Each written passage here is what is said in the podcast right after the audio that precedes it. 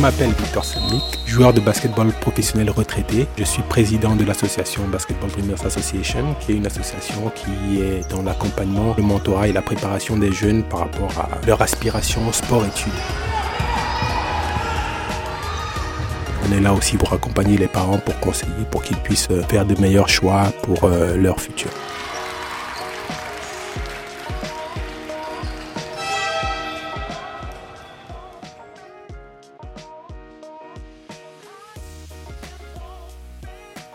Euh, moi, j'étais introduit à cette notion de qu'est-ce que je peux faire pour m'assurer que euh, mon futur est celui que j'aimerais avoir ou est meilleur que euh, beaucoup de gens que je vois autour de moi, quoi.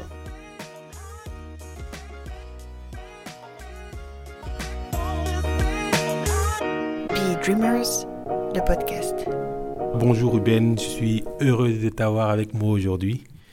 Euh, ça fait longtemps que, voilà, que je pense à, ça, qu'on écoute un peu ton histoire, qu'on sache d'où tu viens.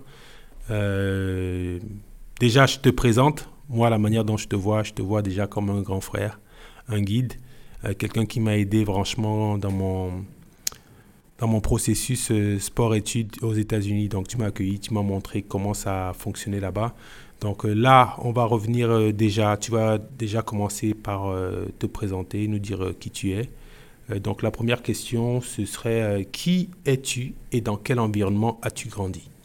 Oui, bonjour Victor, Euh, ça fait vraiment plaisir de faire partie de ce podcast. Euh, moi, je suis Ruben Boumtier Boumtier.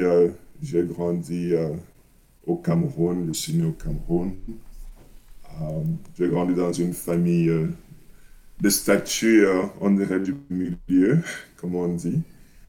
Euh, dans, un très bon environnement familial. D'accord. Euh, j'ai cinq frères et sœurs. J'ai grandi avec des cousins. Notre maison avait toujours plus de 10 personnes. Très bon environnement. À côté euh, social, je dois avouer que grandir au Cameroun était un peu plus euh, laborieux pour moi. J'ai toujours été un enfant de grande taille, ce qui euh, n'est pas Parce que très, là, on- très ils ne savent pas. Moi, je, voilà, déjà, moi, je suis grand. Dis-nous dis-nous combien de kilomètres tu fais. Ouais, mais actuellement, je, je fais 2 mètres 13. Donc, quand j'ai grandi au Cameroun, euh, comparé euh, aux enfants de mon âge, à mes amis, euh, j'étais toujours très grand, assez distinct des autres. Ouais. Et quand tu grandis dans un pays comme le Cameroun, beaucoup, n'ont pas, beaucoup de gens n'ont pas, n'ont jamais eu l'opportunité de voir des gens très grands. Ouais. Euh, ce n'est toujours pas plaisant. Ah, donc, c'est comme si ça, ça créait, l'environnement créait un complexe par rapport à ta taille ou bien tu étais complexé d'être grand? Non, l'environnement crée un complexe. Donc, euh, tous les jours, euh, euh, des- quand tu étais dehors, c'était des regards euh, euh, vraiment. Bon, mais je moi, je vais te Euh. dire, tu n'étais pas tout seul, même si je suis moins grand que toi. Moi, on me faisait chier à l'école, on disait, on m'appelait LNB. Ça veut dire, tu te rappelles, là, c'est les boîtes de cigarettes LNB. Ouais, je sais. Les gars, long et ils, bête. m'appelaient Ouais, long sais. Donc, LNB, donc c'est ça l'environnement scolaire déjà. Donc, vas-y, explique-nous. Oui, mais tu sais, pour, euh, quand vous êtes petit, euh, euh, ça crée un peu d'angoisse, un peu de frustration, pour être Ouais. franc. Donc, euh, je me rappelle, ma maman passait beaucoup de temps à me dire à mon grand frère que on devait être fier de notre taille. Ouais. Et ce n'était pas pour moi personnellement que je n'étais pas fier, c'était juste que c'était les gens autour de moi, euh, des cris à gauche, à droite, des questions absurdes à gauche, à droite. Tu faisais En quelle taille? Tu faisais fait- quelle taille à peu près? Euh, enfin, je sais Avant pas de partir aux. États-Unis, donc. euh, Avant de partir, c'était avant de partir aux États-Unis. oui, bien J'étais avant, bien avant, les- genre à C'était l'école. bien avant, c'était Ouais. quand j'avais 10 ans, c'était Ah, quand d'accord. j'avais 8, T'as 10 toujours ans, eu- 12 ans. Ouais. Euh, quand j'ai eu 15 ans, j'ai eu euh, une croissance très très rapide à l'âge de 15 ans, Ouais. dont les choses se sont même euh, empirées. Ouais, ouais. Mais ce que ça fait en fait, c'est que pour moi, grandissant au Cameroun, ça m'a rendu plus casanier que j'étais. J'étais un enfant timide. Et à cause de ça, je passais beaucoup plus de temps à la maison. hein. Donc, euh, je n'allais qu'à l'école ou aller à la boutique s'il fallait vraiment que j'y aille ou aller au, basket. C'est intéressant ce que tu dis parce que moi, dans le premier épisode aussi, je parle de cet aspect de la timidité en général qu'on a, vit, en tout cas, on est timide à cause de l'environnement, souvent l'environnement euh, scolaire. Donc c'est intéressant que tu parles de cet aspect-là, en fait, de, timidité, comment ça a pu t'affecter dans cet environnement-là.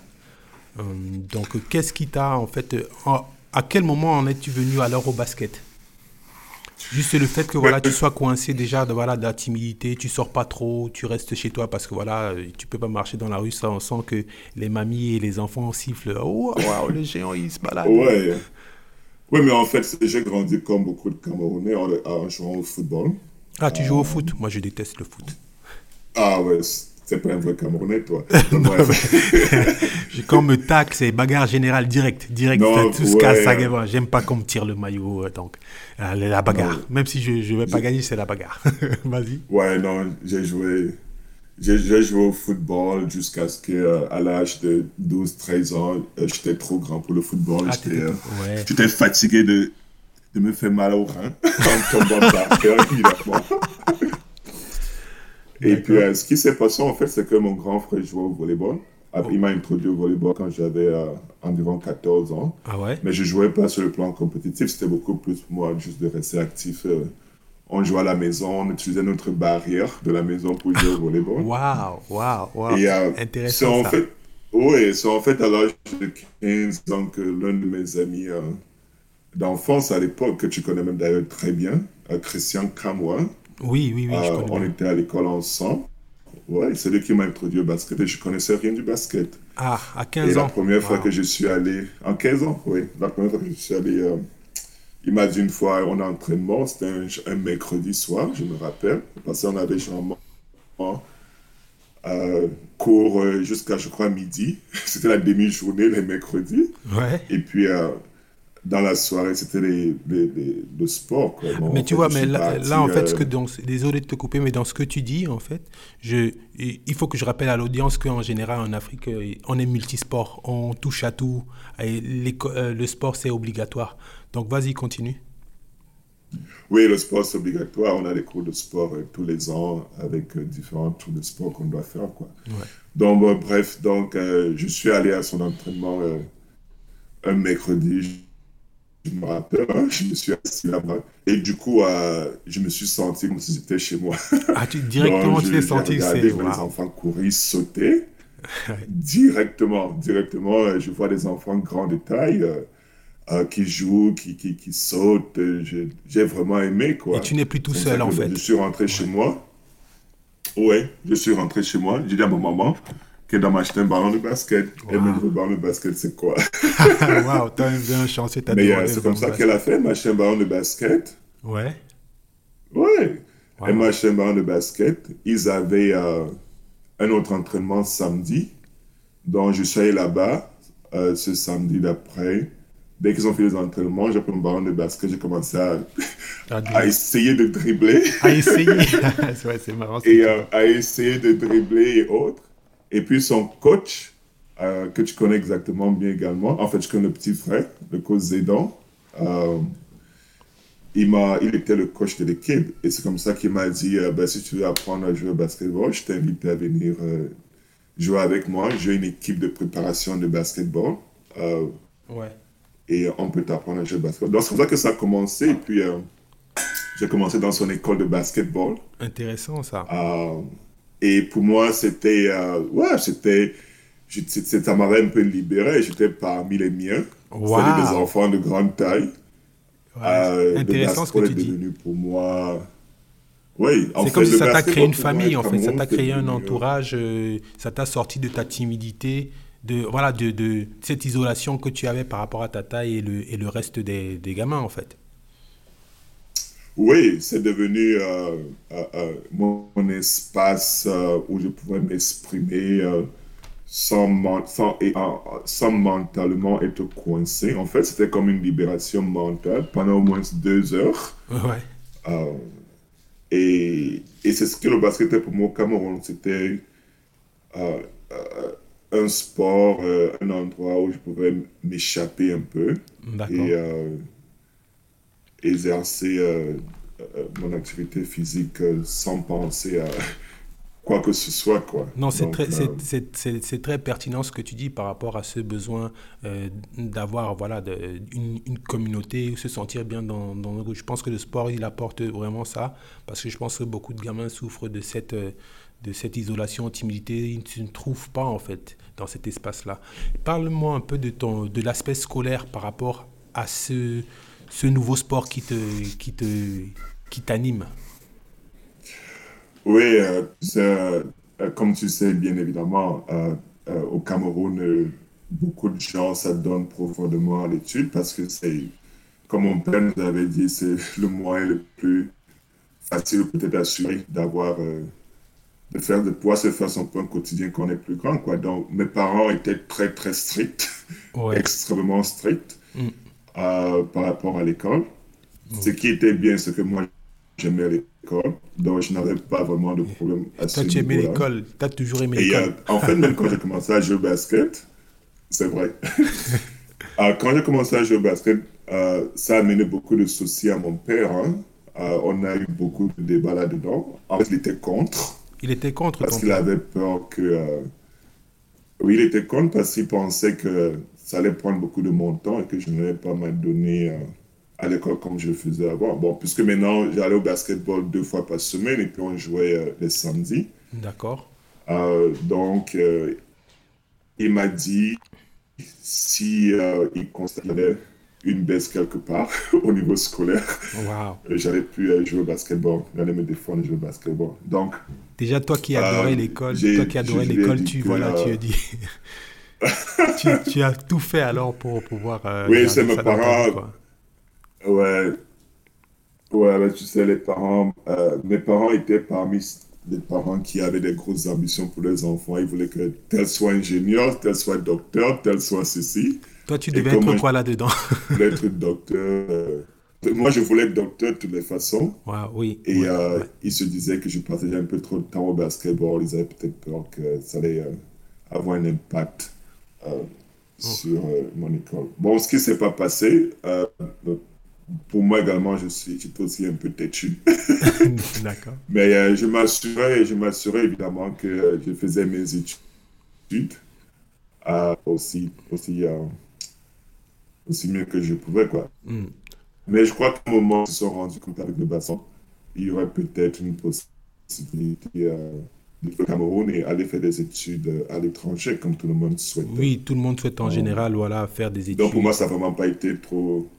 Ouais. D'accord. En fait, en général, pour ceux qui ne savent pas, en général, en Afrique, les parents, ils se disent, si mon, dès que mon enfant, il a le bac, je peux l'envoyer à l'étranger. Je vais sortir tout ce qu'il y a dans ma poche pour l'envoyer à l'étranger pour qu'il puisse s'en sortir, avoir euh, un diplôme. Tu vois ce que je veux dire? Donc, je pense que c'est cette approche-là que souvent certains ne... En tout cas, qui connaissent pas, parce que nous, c'est notre quotidien. Tous les parents veulent que les gamins s'en sortent, mais il faut déjà qu'ils aient le bac. Donc ça, c'est très important par rapport même à, au projet qu'on est en train de mettre en place. Donc c'est pour ça que j'allais te... La question que moi je, m'étais posée dans le premier épisode, c'était ben, pourquoi apprendre à survivre si jeune? Et je pense que ça c'est un mécanisme de survie pour pouvoir déjà euh, continuer à jouer, euh, à jouer au basket. Tu vois ce que je veux dire? À jouer au basket, à, à maintenir les études parce que euh, les parents de toutes les façons surtout ceux du au Cameroun, ils se disent voilà, il faut déjà avoir faire ses études pour devenir quelque chose, quelqu'un. Toi, qu'est-ce que qu'est-ce que tu peux donner comme message par rapport à, à ce mécanisme de survie, par rapport à sa passion, parce que tu as trouvé ta passion à travers le basket et ça t'a permis de, de voilà de, de t'ex- de t'exprimer et tu as fait le max pour euh, pouvoir continuer là-dedans.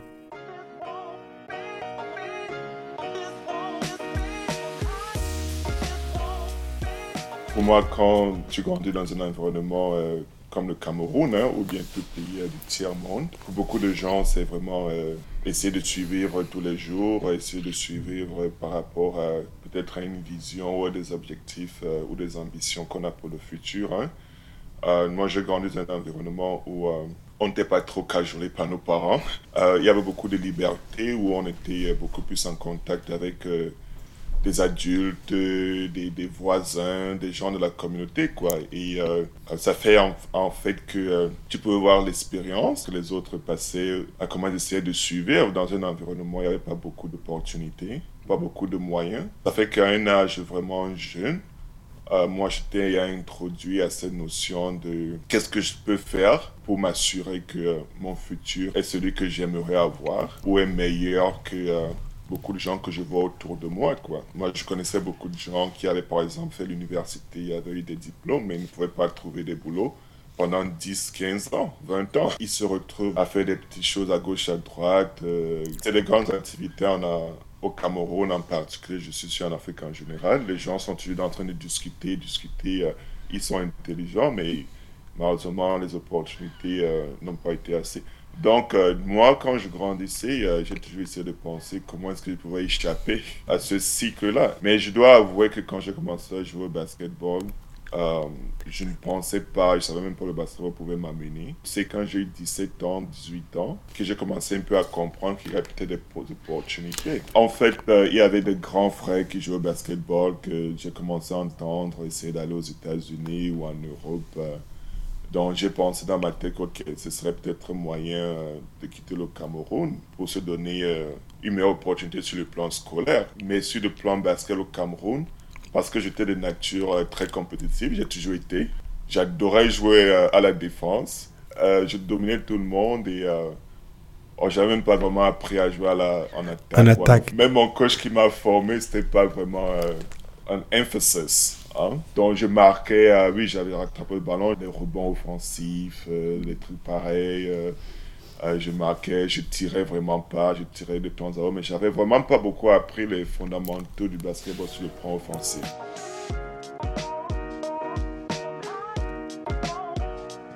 Merci d'avoir écouté ce podcast avec le vice-président de Basketball Dreamers Association, Ruben, mon grand frère, euh, mon meilleur ami aussi. On vous attend sur le prochain épisode pour parler un peu plus de ses rêves, à quoi il rêve à cette période-là. À la prochaine.